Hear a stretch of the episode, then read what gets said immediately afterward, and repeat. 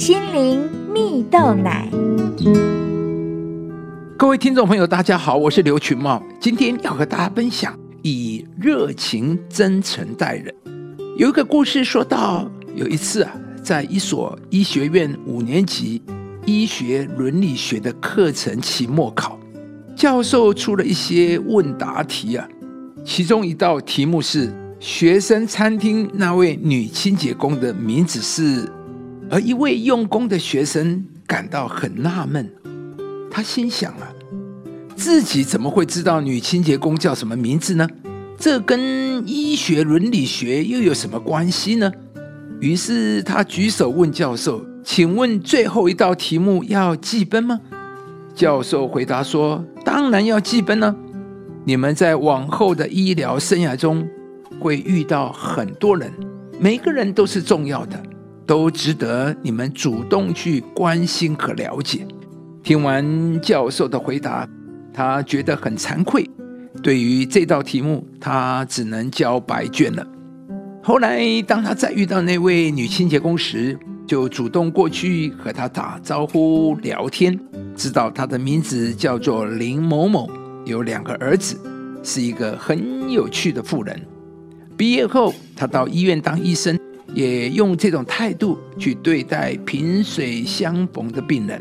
那些人不再只是医学上的一个个案，而是一个个有思想、有感情、有血肉，需要你去认识和关怀的朋友。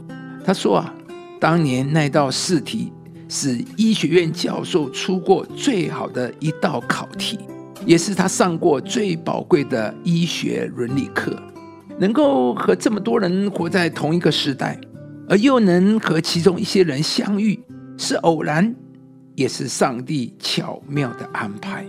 主动张开双臂和他们打声招呼，探问他们的人生，分享他们的经验，就能够发现一个个有趣的世界，得到一项项上帝给的礼物。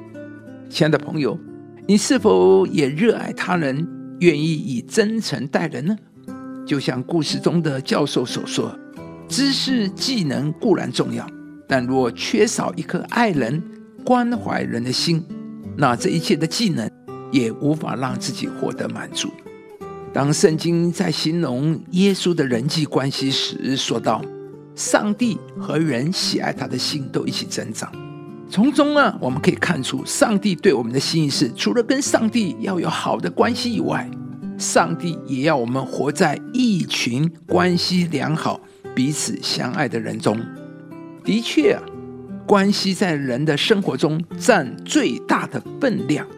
关系不好的人不会感到幸福美好，反而感觉到的是孤寂、窒息、无助、单调、贫乏。因此啊，想要有好的人际关系，你就要在你所在的地方做好关系上的储蓄，时常鼓励别人、造就别人，帮助他们更欣赏自己，做一个善待别人的人。